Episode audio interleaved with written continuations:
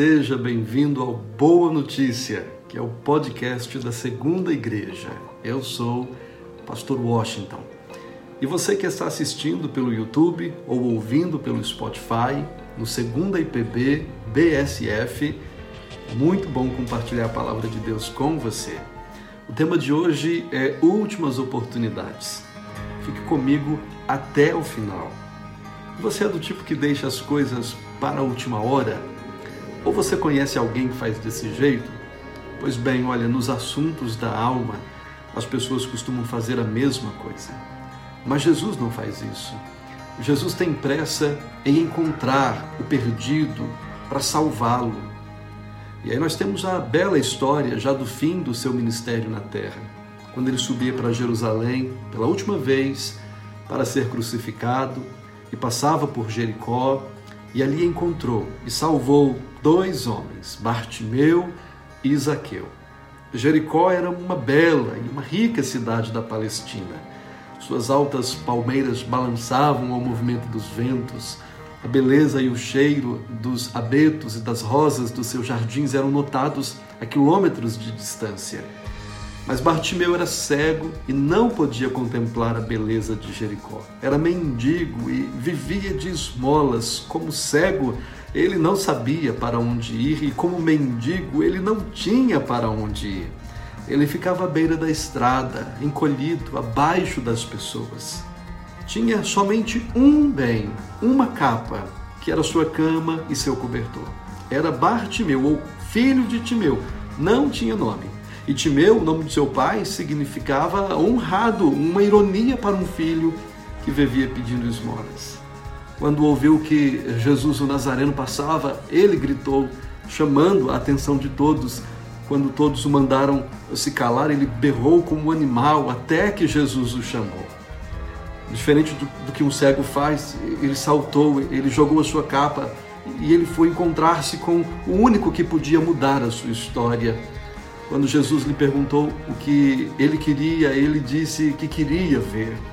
Como judeu, ele sabia que em toda a história do Antigo Testamento nenhuma cura de cegueira foi feita.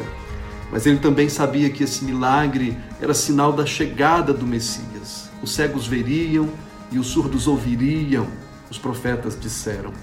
Ele sabia que Jesus, o Nazareno, era o filho de Davi, o Messias prometido. E ele o chamou de mestre, Rabone, termo usado de novo somente por Maria Madalena na manhã da ressurreição. E um termo que demonstra uma fé pessoal.